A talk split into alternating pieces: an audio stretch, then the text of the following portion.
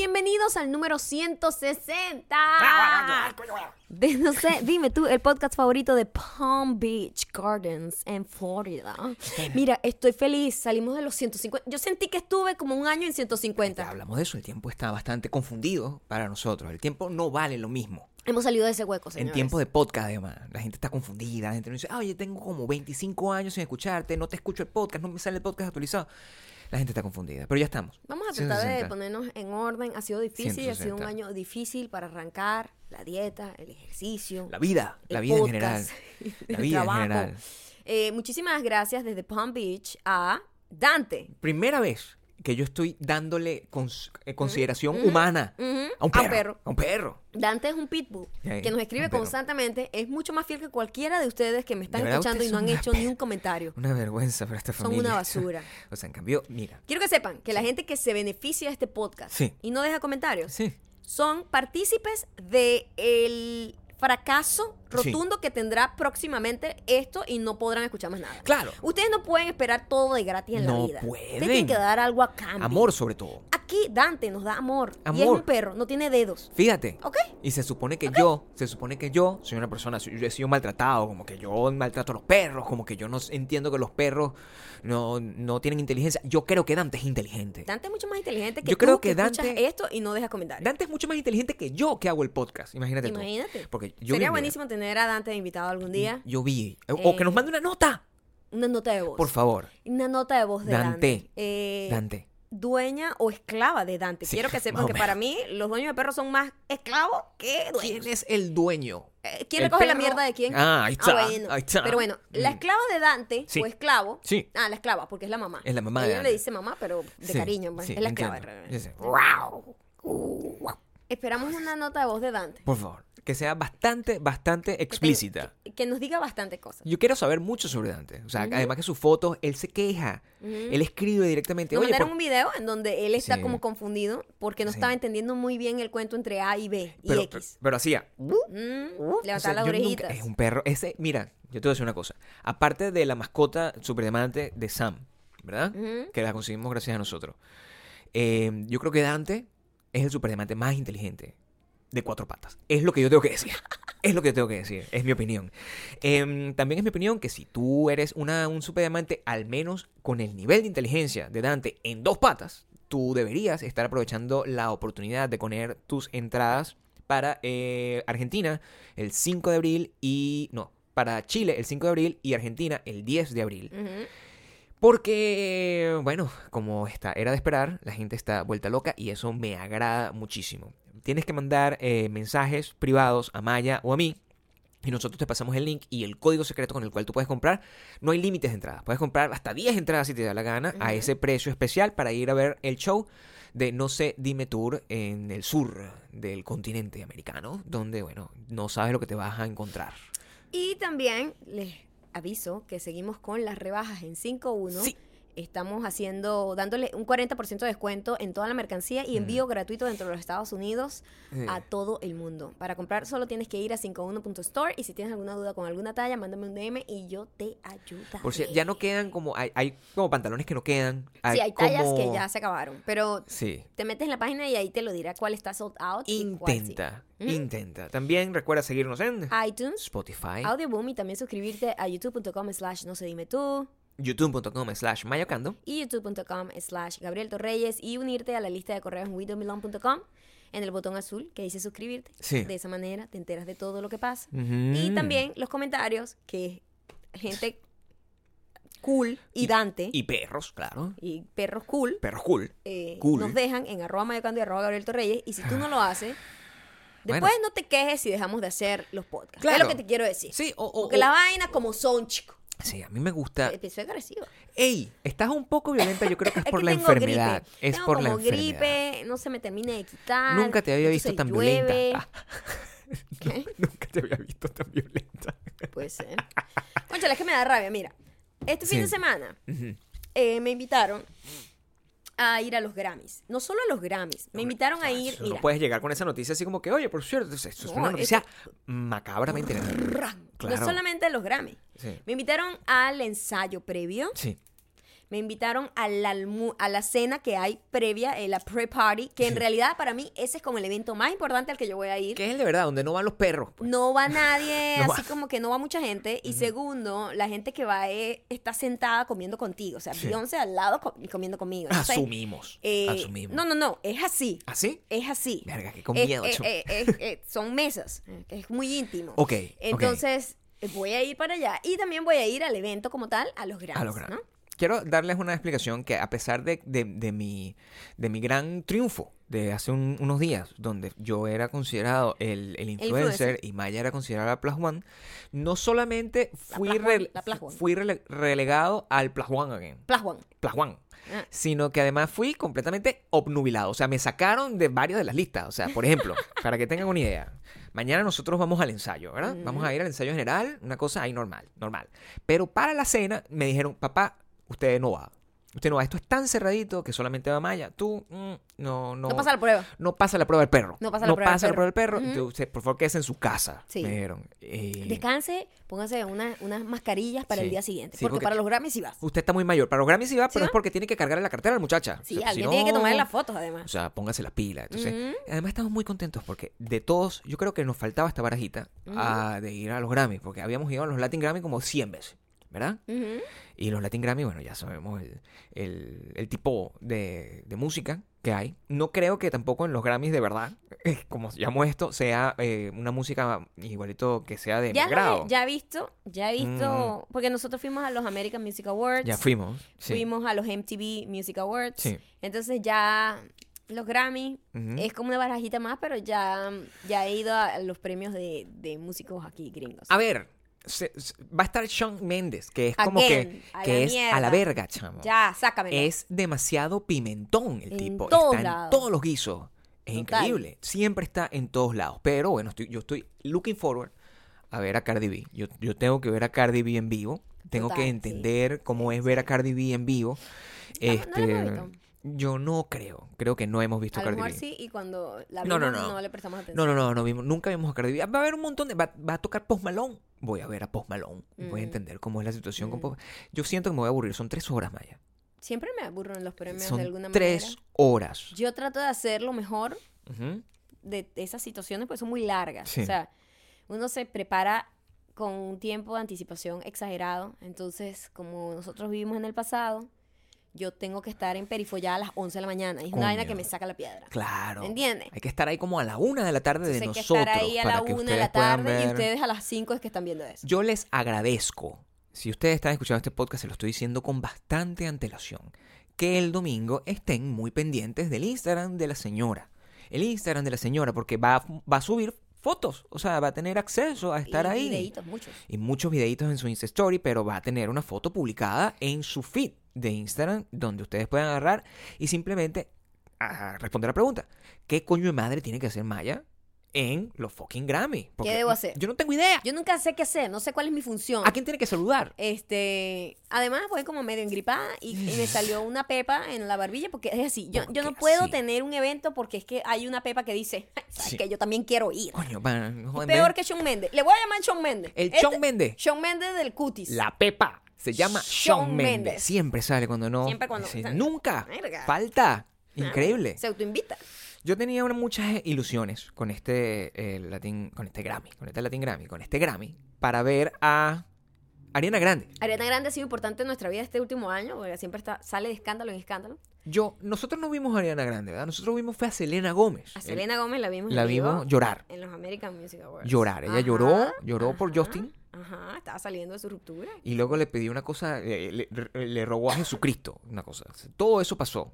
no me acuerdo. Reveló que era evangélica. Yo me acuerdo que eso pasó en el show Ah, ok. y me marcó. Ok. O sea, no lo reveló. Ella siempre ha sido evangélica, lo que pasa es que para mí, yo no le prestaba atención y lo supe ahí cuando dijo, Thank you, Jesus, hacia el final de su show. Ah, no me acuerdo de eso. Pero esta vez íbamos a ver a Nena Grande y acabó, o sea, hace 30 segundos. Dijo, no voy. No voy. No estoy diciendo tú además que no voy Eh, por la razón, porque lo que hizo fue picarse porque el productor dijo que ella dijo, ay, es muy tarde como para yo, lo, eh, como que put something together, ¿no? Como, como que hacer los arreglos que tengo que hacer y todo eso. Y dijo, mentira, fue que tú no dejaste que yo hiciera creativamente lo que yo quería hacer. Exactamente. Yo lo único que quiero rescatar de aquí, y yo sé que Ariana me escucha, porque bueno, obviamente Ariana todo amiga Hollywood personal. es, no, amigas ni siquiera fans, son fans, son discípul- discípulos Sí. eh, de este podcast. Mm. Ariana, ya que tenías todo eso arregladito, dame Ajá. la ropa, que somos la misma talla. Claro, Dame la ropa Sí. y así yo me, me ahorro Sí. varias molestias. claro. Entonces, ¿Qué proceso? llámame, tan- Ariana, llámame. ¿Qué proceso tan difícil es prepararse para un show? Es Que- muy fastidioso. Ojalá la gente que- entendiera. Sí, no, no tiene comparación a, a nada. Sí. Es muy fastidioso y mm, nunca quedas completamente satisfecho. Yo creo que yo solamente en una sola red carpet he estado Mm. satisfecha con el resultado. Puedes abrir la ventana a, esta, a, a la, a la ignorancia humana de, de- de explicar en qué consiste más o menos, una vez que tú te enteras de cuándo de cuándo sale el show, en qué consiste todas las cantidades de operaciones eh, que tienes que hacerle a tu estilo de vida para poder lucir decente en una fucking fotico. Por favor, tú puedes explicar qué tienes que hacer, todo el proceso de conseguir la ropa, eh, a qué hora te tienes que parar, cuánto tiempo tienes que dejar de comer, cómo funciona. ¿Cómo funciona? ¿Cómo Bueno, eh, lo, ah, eso es otra cosa. Venía súper bien y de repente la última semana he estado reteniendo líquido horrible. Y yo, Claro. perfecto. Yo lo que necesito es Shawn Mendes aquí en la barbilla y reteniendo líquido que no necesito. Qué difícil, ¿no? Este, Qué difícil, sí, sí, sí. Porque bueno, así es el cuerpo humano. Estaba seca, el- pero cuando el- estaba seca no podía como... Mm, Sí, estaba seca y no. Encerrada en la casa, viendo televisión. Claro. Entonces te salen los Grammy y... ah, Sale Shawn Mendes y Sale sale, Shawn Mendes, sale, sale la, la hinchazón. Sí. Eh, en principio, el, en- yo como me mantengo bastante cercana a mi meta Ujú. física, no tengo que hacer grandes sacrificios de como de dieta o ejercicio. Claro. Me tengo que poner más seria y no he podido ponerme más seria. No has podido No he podido seria. porque me dio gripe estos últimos días. Entonces he estado muy, se me ha hecho muy difícil entrenar y, y eso, y, y las, estar sedentaria me, ah, me hace retener líquido también. He Te comido, afecta, he comido claro. no he comido mal, pero he comido más sal. Y la sal a mí es como mi... eh, terrible. Y no es que no hemos comido en la calle. Ustedes ven, Maya publica las, not- la- las comidas que siempre prepara. O sea, esta es comida de casa. Es, es la mala leche que se llama. Sí, la sí, mala leche. sí, un mal tino. Eh, pero lo otro es buscar ropa. Sí. Ajá. Explica el Buscar gran ropa, de buscar ropa para, Para un mí evento así. es muy difícil Sí. porque... Por mi tamaño. Claro. Entonces la gente siempre, hay gente que se queja Mm. conmigo de, pero es que siempre usas como lo mismo. Coño tu madre. Es lo único que me queda.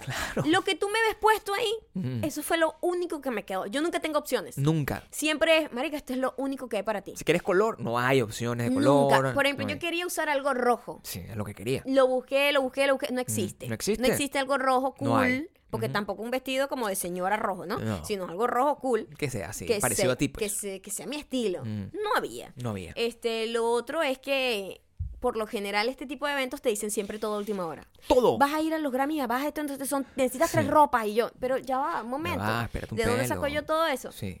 Entonces, hablar con gente que hace ese tipo de, de trabajo, estilistas o PR, en, eh, compañías de PR, Ujú. ellos toman su tiempo y ellos están vistiendo un gentío para esos eventos. O sea, hay la misma persona que te tiene la posibilidad de emperifollarte para eso. Ujú, En Perifolla, En Tyra Banks.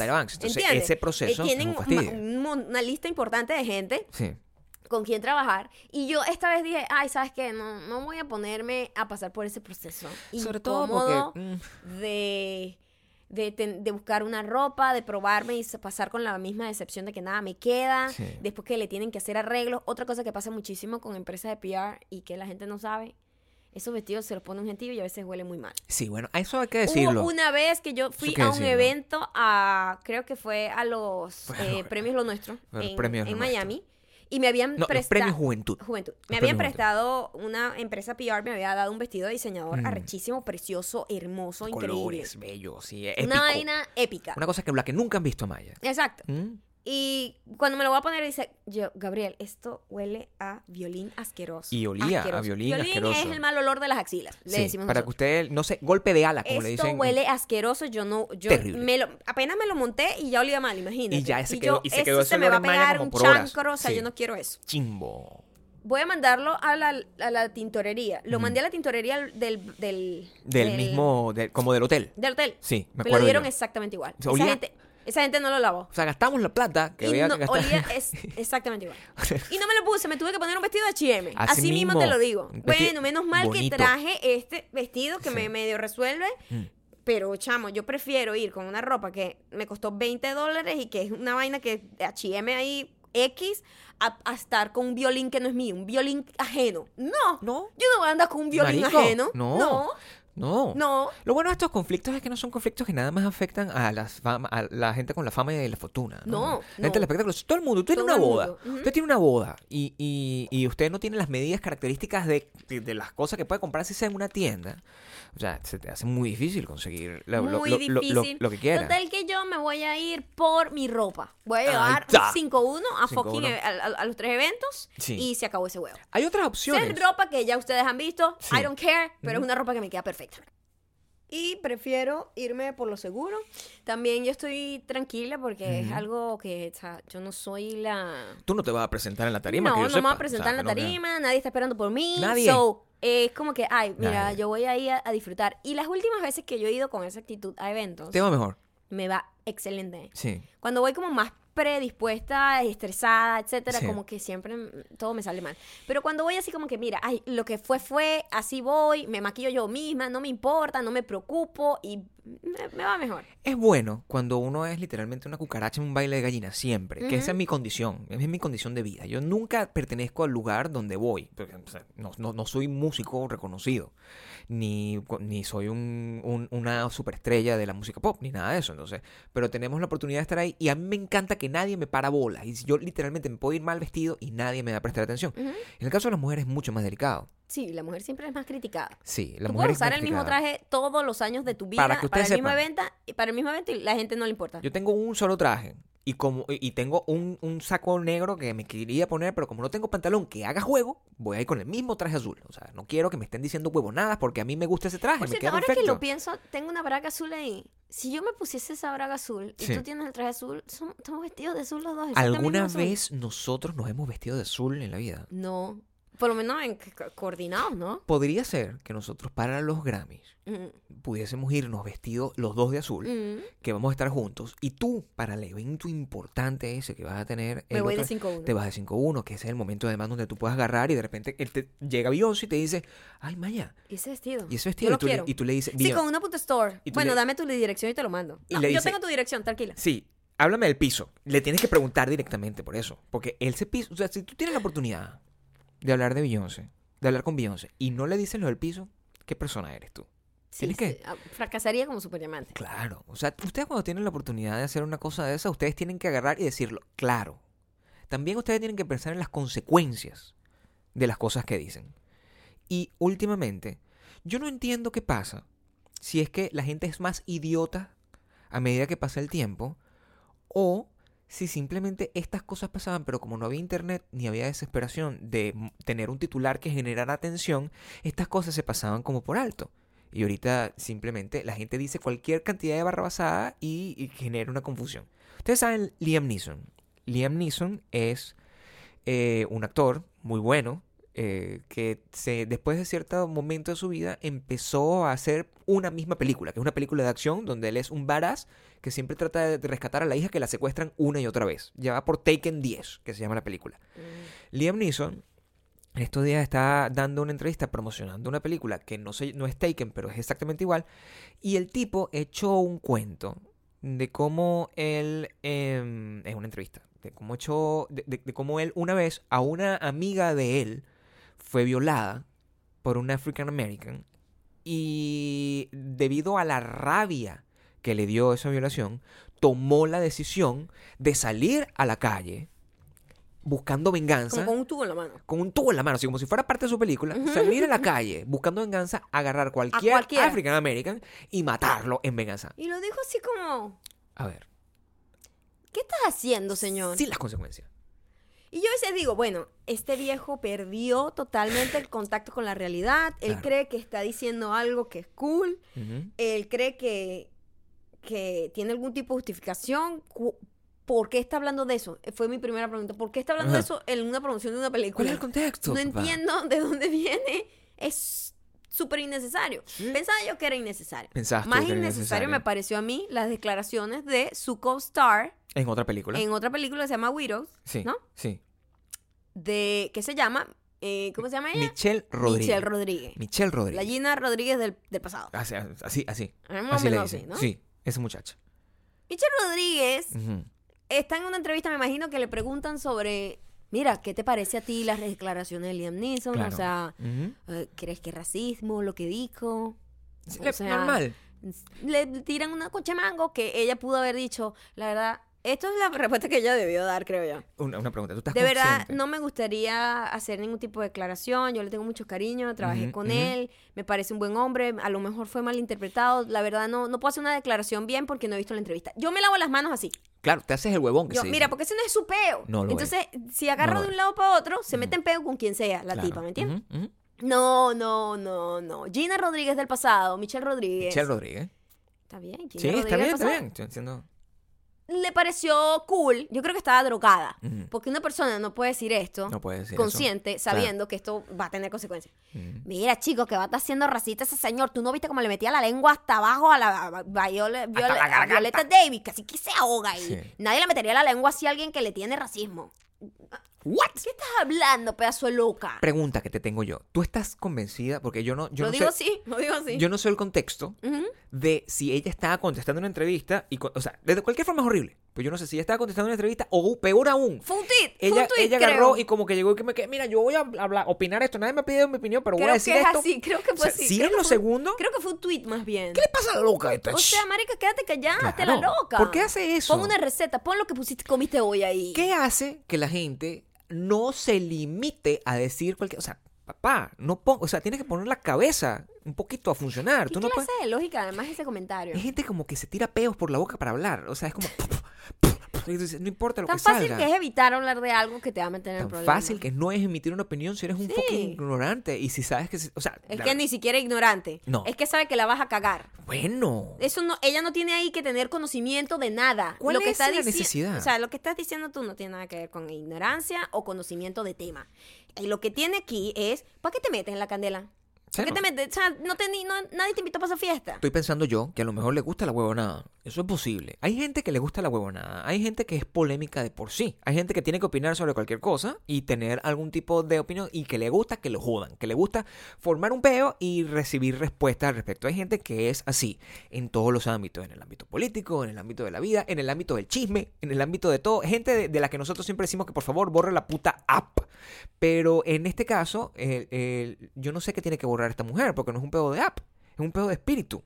Es un pedo de decir huevonada. Y además, mira, ya venimos mal con la Gina Rodríguez del presente. Claro. La Gina Rodríguez del presente, la Black Twitter la odia. Claro. Y cada vez que la, ella trata de defenderse, la caga más y queda como racista, queda como que no sé qué.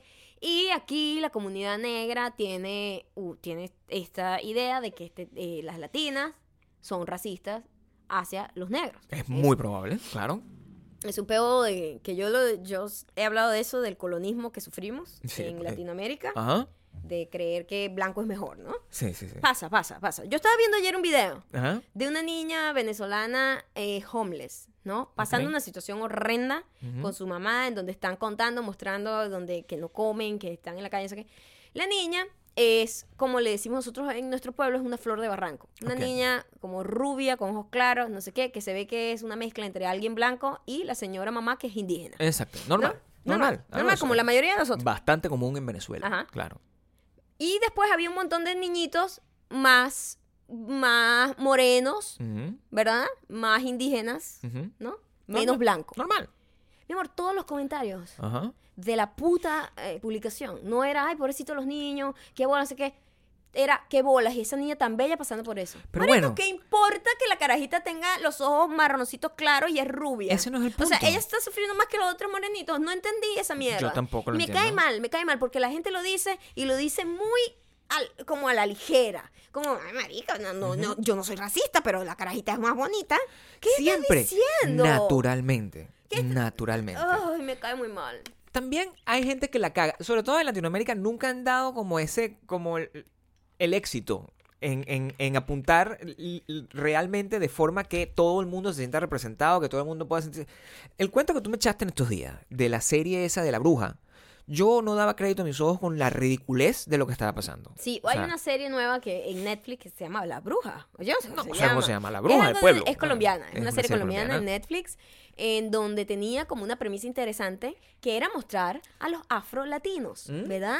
Que son muy ignorados. En este país se quejan mucho porque siempre la latina es Sofía Vergara. Claro. O sea, la no. latina es este, Salma Hayek, que Salma Hayek es como árabe, además. Sí, o sea, O sea, total. si se pone a ver, ella, ella en realidad es como de Medio Oriente. Su raza, su, su etnia es mexicana, pero su raza es, Es como del tiran- Medio Oriente. Tirando ¿no? con árabe, claro. Este, entonces, como que aquí hay como toda una lucha, sobre todo los, los países que tienen más afro en su sangre, que coño, que el afro-latino es ignorado y tal, y no sé qué. Y, mm, ¿qué estaba diciendo? Estabas diciendo que estaban haciendo esa serie y esa serie con La serie colombiana. Entonces hicieron la serie colombiana y todo el mundo estaba emocionado. Coño, por fin, una, una protagonista que es afrolatina, colombiana, que cool. Y además tal, no sé qué. Resulta que es una tipa, la historia es una tipa de los años 1600 literal, que viaja en el tiempo. Porque era una bruja y la iban a quemar. En ese tiempo quemaban a la gente que se hacía como brujería, santería, yo no sé qué coño era lo que hacían. Y ella voló en el tiempo y ahora está en en la actualidad y la bicha está perdida, ¿no? Pero normal. todo el mundo decía, wow, qué arrecho, qué empowering. Que tenemos una qué heroína pinga". O sea, era todo muy bien hasta que, bueno, todo lo está haciendo por amor. Y además por un hombre blanco que era el dueño de ella, que era ella es esclava y es el dueño. Todo el mundo, why? Espérate un marico, momento. why? Ella está buscando como al, al, al, al heredero del, del tipo que era su Yo esclavo. no sé qué tengo idea, porque es, yo no he visto esa serie. pero la motivación del personaje Es es, el amor. Y el amor Es que con el- ella con el tiene blanco. Es con el hijo de su dueño. Pero bueno. Marico, ¿por qué? Claro. Al final, o sea, why? Deja que la negra tenga su poder sola ella, weón. ¿Qué peo con esa vaina de la, del, la estructura clásica de la telenovela? Que al final es una estructura Ujú. dramática de telenovela Típico, normal, típico. donde en vez de ser, lo que pasa es que se, se, fu- se fumaron un alumpio un poquito más grande, que en vez de ser como que, ay, bueno, bueno, vamos a La hablar. bicha del barrio la bicha del con barrio el con el príncipe que la va a Ujú, salvar. No, ahora esto es una bruja que viene del pasado y va pero sigue siendo el, el, el mismo el mismo, conflicto. mismo Evidentemente cuento. yo imagino que internet se volvió loco, ¿no? Y empezó como a Todo el insultar. mundo se quejó, todo el mundo dijo, marico, la cagaron. Ey, y se quejaban de toda Latinoamérica. ¿Eso llegó hasta acá? ¿O era un, un- un tema de Latinoamérica que no, se no, quejaban? se quejaban aquí. Aquí en Estados Unidos. Las afrolatinas que viven acá estaban muy emocionadas por ver la serie y se decepcionaron mucho porque no era necesario que la- una parte importante de la motivación de la tipa fuese un hombre blanco. O sea, Claro. marico, no. Sí, sí, sí. Estuvo chipo, pues. Hay un problema con las afrolatinas aquí, además, que coño, es, es, es- yo creo que ella, de toda la lista, Yo creo que ellas son las que la pasan peor de toda la, la- la mixtura y la variedad que tenemos nosotros los latinos en general. En Estados Unidos, en el mundo entero, yo creo que ellos son los que están más jodidos, porque a ellas, los, afro- los afroamericanos, no las respetan lo suficiente. Yo es que el problema es que hay como... Es que es muy complicado, chamo, ese Sí. tema. Y entonces si uno no tiene melanina en la piel, no puede hablar. Es Claro, una vaina así que cállate. Ok, Entiendo, está bien, pues. entiendo. No digo nada, pues. entiendo. Este, pero el problema es que en, eh, yo vi un video en estos días muy gracioso que fue muy criticado de una niña dominicana en donde ella decía yo no soy negra. Ok. Mi papá y mi mamá no son negros. Yo soy dominicana. ok. Y la gente, marica, pero puede ser las dos cosas. De hecho, eres las dos cosas. O sea, te tiene, tú tienes que verte el pelo, el- tu piel, tu nariz. Normal. O sea, tus features son de la raza negra. Eso es así, o sea, hay razas, hay como cuatro nada más, ¿me entiendes? Sí, sí, sí, Lo demás son etnias y, ¿sabes? Y pequeñas y variaciones, exacto, cosas. Pero tú tienes una raza dominante, por decirlo de alguna manera. Y, pero hay ese, hay ese, se abrió la discusión en donde los latinos se sienten latinos y no negros, así su, así su composición sea más negra, ¿me entiendes? Sí, O sea, claro. la yo entiendo el punto Yo de la dominicana también. Yo, Sí, yo sí, entiendo sí. el punto de la dominicana. Ella dice, yo soy latina, yo no soy negra. A pesar de que el 80% de su composición de ADN sea negro, Ajá. ella decía, yo no me considero negra, yo me Claro. considero latina. Entonces, eh, pero hay una, hay, un pele- hay una pelea porque entonces los, los afro de acá, de Estados Unidos, le decían que, la, que como que esas declaraciones era como si fuese un desprecio hacia ser negro. Y ella decía, pero es que no me considero negra. Porque se considera... Mi cultura no es negra, mi cultura Sí. es latina. Ujú. Yo, o sea, no, no. También un poco de negación la otra, porque también puedes tener de todo. Lo que pasa es que es muy difícil la identificación. ¿Cómo tú te identificas ante este montón de pedos donde tú agarras, tienes que estar bien con Dios, con el diablo, con todo el mundo para que te dejen tranquilo? Porque la, la motivación Fíjate para ese que tipo de cosas es que te dejen en paz. Tú no eres honestamente. suficiente. Ese es el problema de ser latina. Claro. Mezclado. Sí. Tú nunca eres suficiente nada. No, yo no soy Fíjate que nada. ca- con este problema de Venezuela, eh, donde uno se encuentra un montón de comunistas de primer mundo, la primera, el primer ataque que me hacen si yo tengo una discusión con alguien es que yo soy muy blanca para hablar. Claro. Imagínate tú, yo muy blanca para hablar de mi país. Claro. Es una vaina burda. Pero para ellos inmediatamente eso te anula. O sea, No, yo tengo que tener un, tengo que tener un guayuco y una flecha en la mano para yo, para yo hablar sobre mi país. No eres venezolana de verdad, es lo que te ¿Qué dicen. es pues. eso? Esa es la estructura. ¿Y qué es una venezolana de verdad? Porque no Eh, y ahí está la ignorancia de la otra persona. Y, y es la ignorancia en general de los, de los pueblos estos del primer mundo, que para ellos no existe el mestizaje. El mestizaje es una cosa que para ellos es incomprensible. Para ellos un latino no existe, es un mexicano. Para Ajá, ellos esa es su exacto, idea. Entonces, exacto. ellos tienen, entonces, tú eres latino, tú tienes que ser mexicano, a juro. ajá. Entonces, si no, eres negro, y si no, eres blanco. Y Eso es todo, todo. lo demás no Y existe. asiático, y y lo, asiático. y lo- exacto, y asiático. Y lo o, o indio, de la India También. por ahí, del- bueno, que eso es asiático, del sur de Asia. Entonces, toma, esas son las cosas que existen y una gente como uno es incomprensible para Sí, ellos sí, y, es a, como que le revientas el CPU. y a nosotros nos pasa siempre. O sea, ya, ya uno lo, lo- aprende a, a- a- responder como le da la gana, pero las- en esas listas de que a uno le pasaban, que a uno le decían en la universidad o cualquier cosa, que se colocara, ¿qué raza es usted? Y uno colocaba, o sea, no había la opción. Era como que eh, Mexican American Sí. o del Caribe. Yo soy, bueno, será del Caribe, es como lo que más se parece a mí, pero en, en un in-between yo qui- quiero saber qué Pero coño del- madre va a decir un argentino, del por ejemplo. Del Caribe me estarán lanzando como para Dominicana, Yo, me eh, imagino. para. Barbados. En sus yo números, en estoy sus en números. fucking güey. Barbados. O sea, tengo Yo- yo... más que ver con Barbados que con México en teoría, según para ellos. Pero ¿qué haría un argentino, por ejemplo? ¿Qué haría un argentino? ¿Dónde se mete un argentino en esa lista? ¿Tú me Y además que odio esas listas. No, porque... ¿Cuál es la intención? bueno. Yo ponía lo que me da la gana, blanco, negro. Sí, por lo, men- por lo menos no te, ya no es obligatorio eh, eh, ese proceso, pero el- la gente que escucha este podcast, en su gran mayoría, entiende, es este struggle es muy de la gente que escucha este podcast. Es un, es un struggle real. Porque el- a, a diferencia, cuando yo a veces veo ese montón de, de peos que hay en internet de, y, y cómo dos situaciones completamente distintas puede generar que una misma persona sea inteligente y tenga buenas ideas relacionadas con el tema de el racismo, el, el- el- la- el sur- que surjan los latinos en, dentro de Estados Unidos, etcétera, como por ejemplo las congresistas estas locas que apoyan todas las causas sociales y cómo esa persona es capaz de negar mentalmente la existencia de que Venezuela está Sí, luchando por o sea, Porque hay un problema. La mucho. gente tiene, pone por encima su ideología a los valores básicos de la humanidad. Claro. Entonces, ellos no les conviene. Eh, hablar mal de una mierda que se declara ser socialista cuando eso lo que es es, es una dictadura Sí. y que el socialismo latinoamericano no sirve. No. Punto, punto. Y te dirán un montón de El gente inmediatamente que el socialismo en general no en- sirve. En, América Latina nunca ha servido, siempre ha sido un gran fracaso, siempre ha sido un gran desastre, corrupción, muertes, injusticias, eh, eh, presos políticos, eh, tortura. Eso ha sido una mierda toda la vida. Entonces, lo siento, si, si, si tu mentalidad es que es, es lo máximo y es la respuesta a todo. Claro. Pero la, la- la historia ha dicho que él siempre termina muy feo. Y estas mujeres que son muy, ay, la nueva onda, aquí gringa, latina y como, y diversa, ¿no? Musulmana, latina, negra, etcétera, todas se están yendo hacia la extrema izquierda Sí. y entonces ellas tan, están tan cegadas con su ideología política que está cool, que se basa en, en defender la- la- la- las peleas sociales, en teoría, ¿no? Que está bien. En teoría suena ma- maravilloso, ¿verdad? Claro. Pero en la práctica es fucking dictadura por 20 años en Venezuela, matando a gente. Y en varios otros países de que mueren. Niños que mueran de 12, 12 niños que murieron en los últimos 2, 3 días por diarrea porque simplemente no hay la medicina en los hospitales. Este, Y el imbécil no lo deja pasar la- gente la comida. la- históricamente jamás en la vida había habido en Venezuela eh, muertes por desnutrición a esa a ese número A esa que escala. hay ahorita, a la escala que hay ahorita, una O sea, una vaina inhumana. sí. Y ni siquiera podemos tener números oficiales porque todo, toda la información está Ujú. Tapada por la dictadura, es controlada por un gobierno dict- de- dictatorial.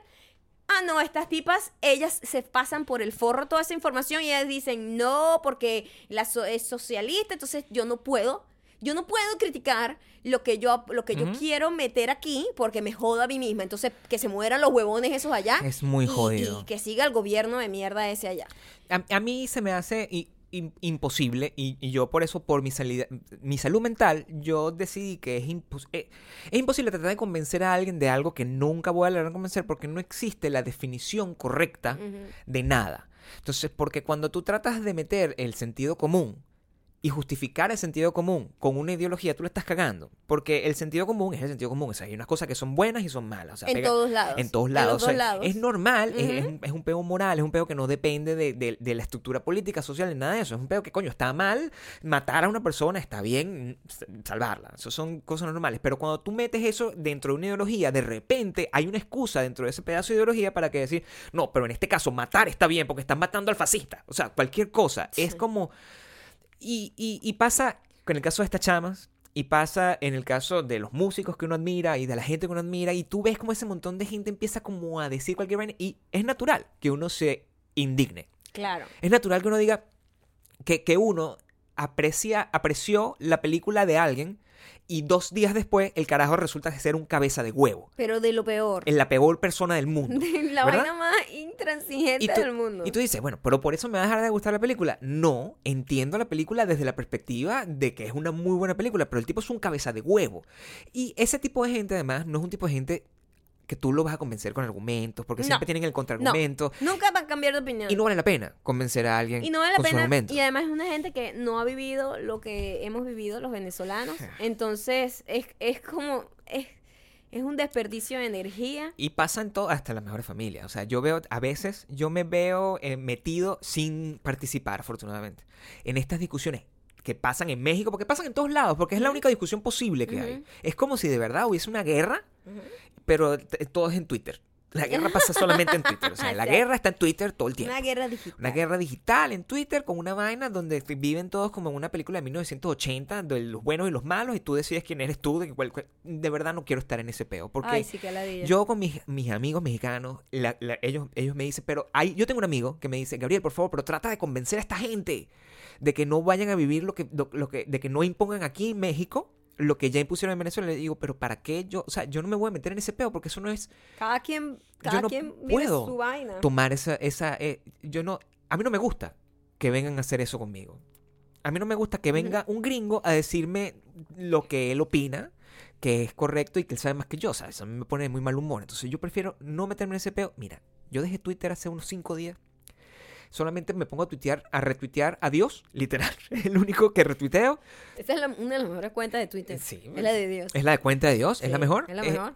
y me limito a eso y soy una persona mucho más feliz, vivo mucho más contento, no tengo problemas de ya tengo problemas de mi Y vida. si usted no ha vivido en Venezuela bastante tiempo, no de viaje de turismo con amiguitos que lo llevan para los mejores lugares del país, no. Si usted no ha vivido allá, si usted no lo han robado allá, si usted no, si usted no ha sentido que se le va la vida, Si no se cuando le- enfermado cuando- le ponen una, una pistola en la cabeza, porque en Venezuela de 10 personas, 9 personas han pasado por esta situación. Sí. Eh, si usted no ha, se le ha muerto un familiar eh, eh, cercano o, o- o- o lejano, prácticamente de desnutrición, si a usted no se le ha muerto gente porque no había una medicina súper básica, si usted no ha pasado horas y horas en colas para poder tener un pedazo de pan, usted no puede opinar.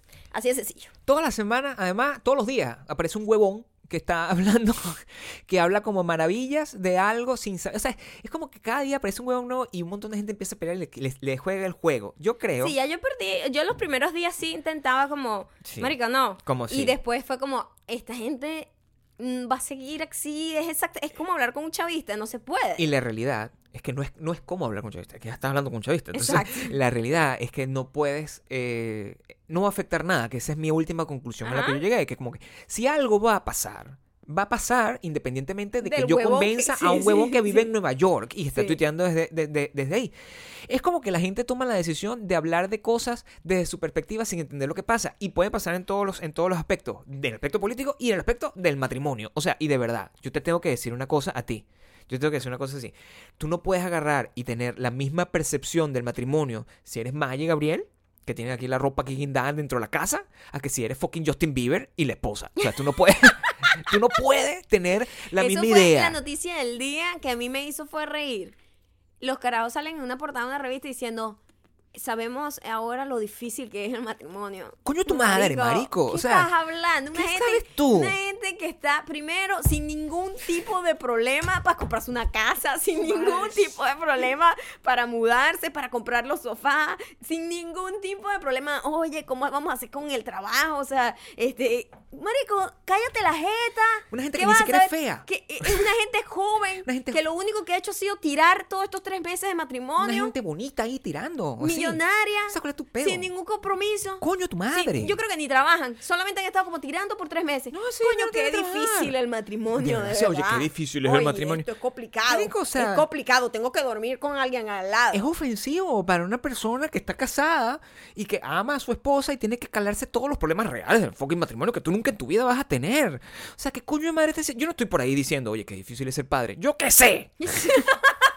Yo qué coño de madre es. Oye, qué difícil es ser qué difícil tener un perro. Yo qué sé, yo nunca he tenido un perro. ¿entiendes? Exacto. Entonces, ¿cómo esta gente va a decir que nunca ha tenido un matrimonio de verdad? Está, está tirando, tiene un papel. Está tirando con un papel. Está tirando con un Porque papel. tú sabes que además el carajo había decidido, eso es lo que dice en la entrevista, Ok.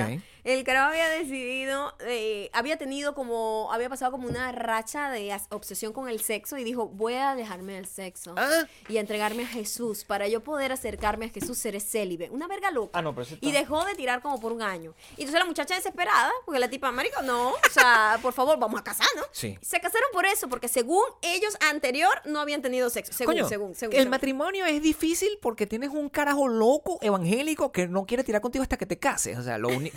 De verdad. O sea, vamos a estar claros.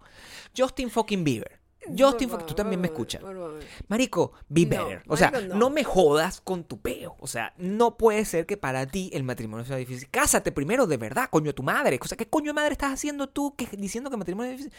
El matrimonio es muy difícil porque no sabemos en cuál jet privado viajar. El matrimonio es muy difícil. La verdad, no tengo idea en cuál de mis cinco mansiones puedo vivir. O sea, ¿cuál es? Uy, qué difícil mi matrimonio. No sabemos si vivir en nuestro increíble apartamento en Manhattan o de repente aquí en Calabazas. Oh, Dios, qué difícil decisión. Esto puede terminar con nuestro matrimonio. El matrimonio es muy difícil, no tengo idea de qué le voy a pedir a la fucking María que me cocine el día de hoy. El ¡Verga! matrimonio es muy difícil. Todas las medias podridas que dejo tiradas por la casa las recoge la señora María. Y Hailey realmente no le importa nada. Todavía está dormida. Qué difícil el matrimonio. El matrimonio es muy difícil, me siento, cago, mancho la poseta y tengo que decirle a María que por favor me limpie la poseta, no la tiene que hacer mi fucking esposa. Maldita sea, chamo. Maldito sea Justin fucking Bieber. Maldito sea, maldito sea Justin fucking Bieber. Sí. Qué lindo todo. El matrimonio es difícil. El matrimonio es sumamente difícil. Ahora vamos con las recomendaciones. Esta recomendación viene del sur. Maldito sea Justin Bieber. Estoy indignado. Justin, Justin. Justin. Andate a la concha de la madre que te parió. ¿Me oíste, Justin? Esta película, nosotros la vimos Nos una, atrapó inmediatamente. una vez más. La vimos en una búsqueda desesperada. Porque nosotros eh, estábamos como. Habíamos visto como una película española, una cosa así. Estamos buscando de nuevo no tratar de complacer tanto al imperio y tratar de buscar nuevas visiones de la, de la vida. Y mm, nos encontramos con esta película que nos llamó la atención. Nos llamó la atención por su Sí, título. La premisa estaba interesante, la foto, tal, estamos buscando algo en español again. Y decíamos, y- si, si esta película solo la vamos a ver si es argentina Mm, o español. o española. Y Esas era- eran, la- esas eran las dos, las dos vibras que estábamos no buscando. queríamos ver una mexicana, no queríamos. Queríamos ver una película argentina o española. Y nos encontramos con una película argentina. Sí. Que se llama eh, Mi obra, obra maestra. maestra. Mi obra maestra. La premisa, ¿cuál es la premisa de esta película? La premisa son dos amigos de toda la vida. Uno es un artista muy complicado, típico artista. Pintor, ya pintor. pues, artista plástico. De verdad. Ya viejo. Yeah. Y su amigo es un dealer de obra, o sea, de galerías. Porque tiene una Sí, galería. como un agente, pues. Es un agente de, de artistas. Es un agente artístico, exacto. Sí. Un agente de pintores. Ellos tienen una relación muy complicada Claro, porque pero una relación de 40 claro, años. el, el- el- el señor que se encarga de la galería necesita vender y el otro es un bicho caprichoso, eh, bien izquierdoso, por cierto, Sí, bastante. que no, no, no se quiere vender al sistema, Ajá, y todo ¿viste? eso. Pero ya lo van a botar de la casa porque no vende nada. No vende nada. No vende nada No, porque no, no porque no se lo quieran comprar, Sino porque, porque él no no lo quiere quiere venderlo. vender. No lo quiere Una vender. loca, ¿no? Sí. Pero la historia da un montón de vueltas que no quiero contar porque es muy interesante. Y hay una escena, yo creo que esa película tiene una de las escenas que más me ha hecho reír en muchísimo tiempo. Yo creo que esa escena la puedes contar sin sin necesidad. decir nada. sin la escena es esta, señores. Está el amigo en la galería vendiéndole las pinturas del otro señor artista a una señora que está visitando la galería. Cuando tú ves al fondo que se está acercando el señor artista, viene fúrico. Tú sabes que algo malo va a pasar. Antes él lo había llamado y le había dicho, oye, tus obras este, tienen que modernizarse un poco más, Sí, porque, por eso no lo estoy quedaste, vendiendo. Viste que te quedaste en el pasado. Así es. Y por eso nadie te compra. Corte a la- el señor vendiendo Corte la obra. señor vendiendo, sí. Y mira, mira qué bello. Qué bellos son todos los, eh, los trazos. ¿Viste? Que son interesantes. Y de repente viene el tipo así, histérico por detrás. Y sabíamos que algo iba a pasar. Claro. Una toma bellísima. Hace una toma secuencia bellísima. El tipo llega, hace algo muy punk. que nos agarra a todos desprevenidos. Nos cagamos de la risa. Se va. Y ha sido la vaina más rockera que he visto en mi vida. Y le, y- y le dice, a ver si la puedes vender ahora. Y se va. ¡Ya está moderna! Sí. Vendela. Vean la película. La película es maravillosa. Después de eso todo evoluciona y eh, en realidad es una historia no... Es más de amistad que de cualquier cosa, creo yo. Yo creo que tiene dos, dos eh, eh, aspectos fundamentales. Tiene un aspecto de la amistad, del valor de la amistad. Y tiene un aspecto sobre la gran payasada que termina siendo el arte, en Sí, general. Total. Hay una película gringa de la cual vamos a hablar Después, eh, pero no- en, ni- otro, en otro episodio que trata el mismo tema. De una manera este, mucho más, de una manera distinta, sádica. completamente distinta, pero nos da curiosidad cómo este, al final la única percepción de hay que puede haber posible sobre el arte es esta. El arte es muy ridículo. Es una. El arte es muy ridículo. O sea, cuando usted llega y escucha a alguien diciendo, yo soy artista, sepa que esa persona es un ridículo. O sea, es lo que es. Está bien, tiene, puede tener talentos, puede dibujar bonito, puede colocar o, eh, una basura en mitad de una vaina y, deci- y hacer que todo el mundo piense que es un innovador. tirar un pantalón en medio de la galería y decir que es arte. Yo hago eso constantemente. Mi casa es una obra de arte. Está llena de bolsas de basura y, bolsas de ropa sucia. Eso, para mí, es arte. Dígame usted si yo no soy ridículo al hacer eso. Dígame, por favor. Ahora vamos con los comentarios. Tienes una, no tienes sé. una, tú tienes distintos audios. Ah, bueno, pero no sé cuál. Bueno, coge tú. Yo creo que ha- había un muchacho, había un muchacho que nos gustaba mucho. Es cierto. Sí, claro. Cierto, querido. Y este, este es el final de esta semana. Si no hiciste el corte, a lo mejor si la semana que viene decidimos seguir. Acompáñenme a esta triste historia. Yo Ajá. yendo a los Grammys con Shawn Mendes en mi cara. Shawn Mendes. Shawn Mendes en la cara. En mi cara. Ok. Um, Este, esta nota de voz llega gracias a Theo Weiser. Theo Theo. Weiser.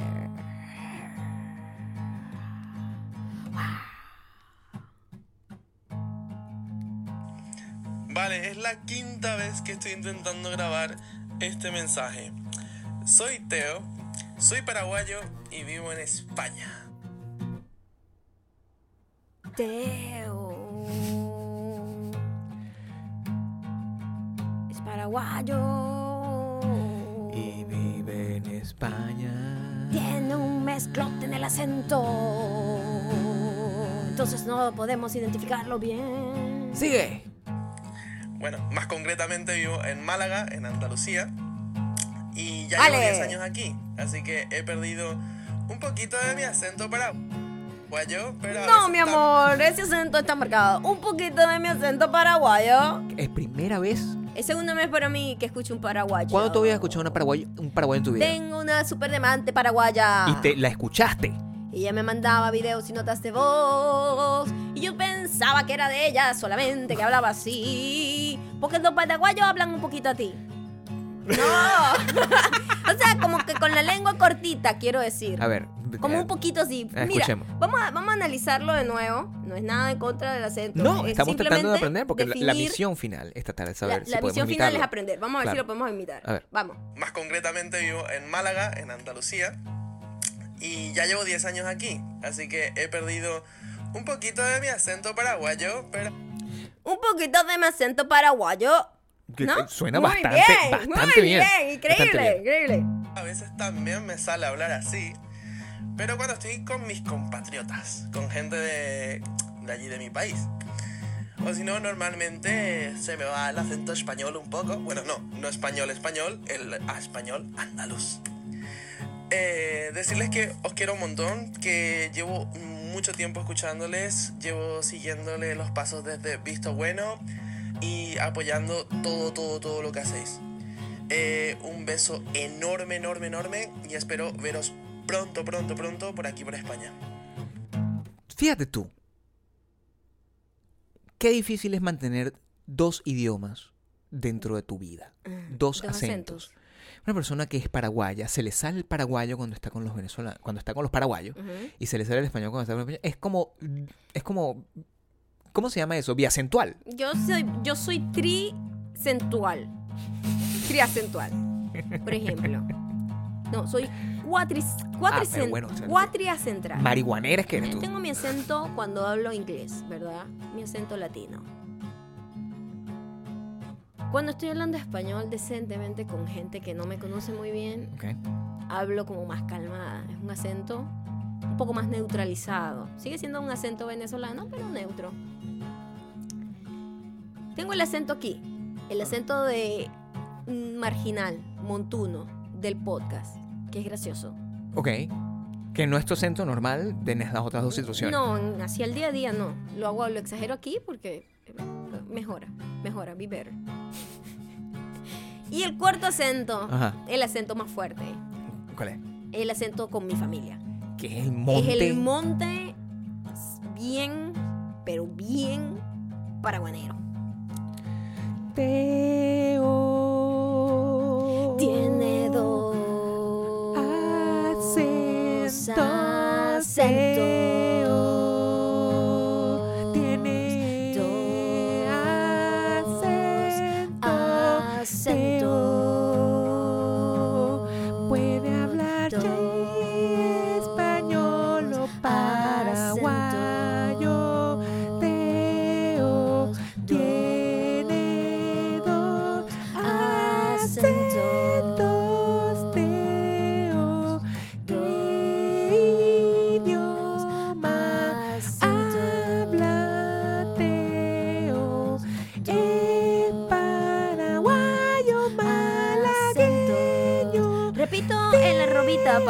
Lo acosen también. Se llama Teo. T-E-O. W-E-I-S-S-E-R. Coño. Teo Be Better. Pero ese es su nombre. Teo Weiser. Teo, Teo. Muy guapo. Teo.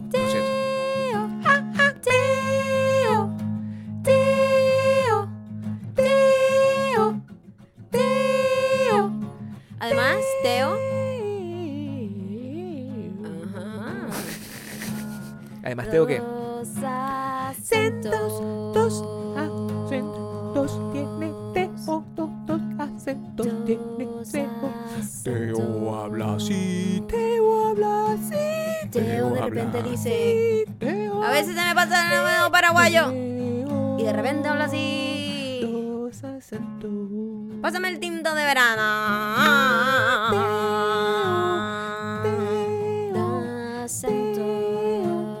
Es paraguayo y malague, malagueño. Teo, Además, Teo empezó casi que insultándonos un poco, ¿eh? Teo, Si tú te pones a ver cómo comenzó Teo, Teo, estaba como molesto. Teo. Molesto porque no le estaba saliendo. Mira, esta es la fucking quinta vez. Lo que le faltó fue la palabra fucking. Si hubiese dicho fucking, hubiese sido perfecto. Me encantaría que arrancara bien esto, pero no quiere. No quiere. Uno No va a quiere. arrancar. Coño, que quiero que, que arranque bien, pero no arranca.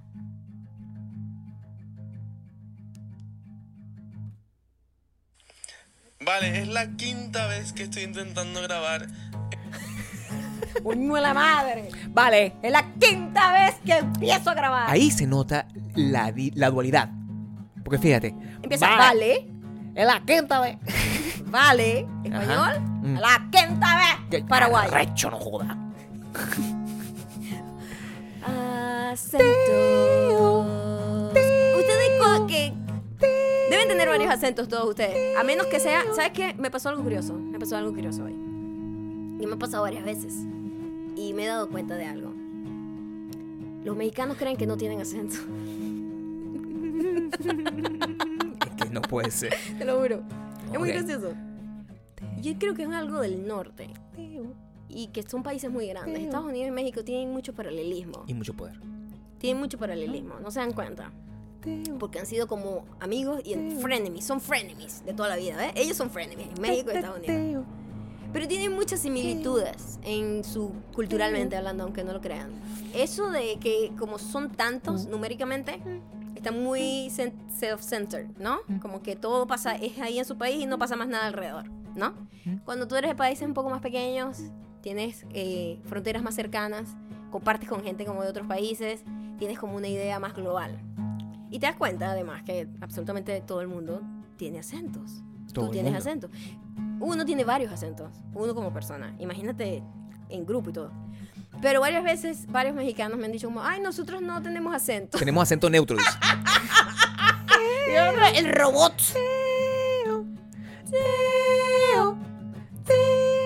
¿Cuál es el, ver- el verdadero acento de Teo? Según la gente. Me gustaría que la gente me dijera.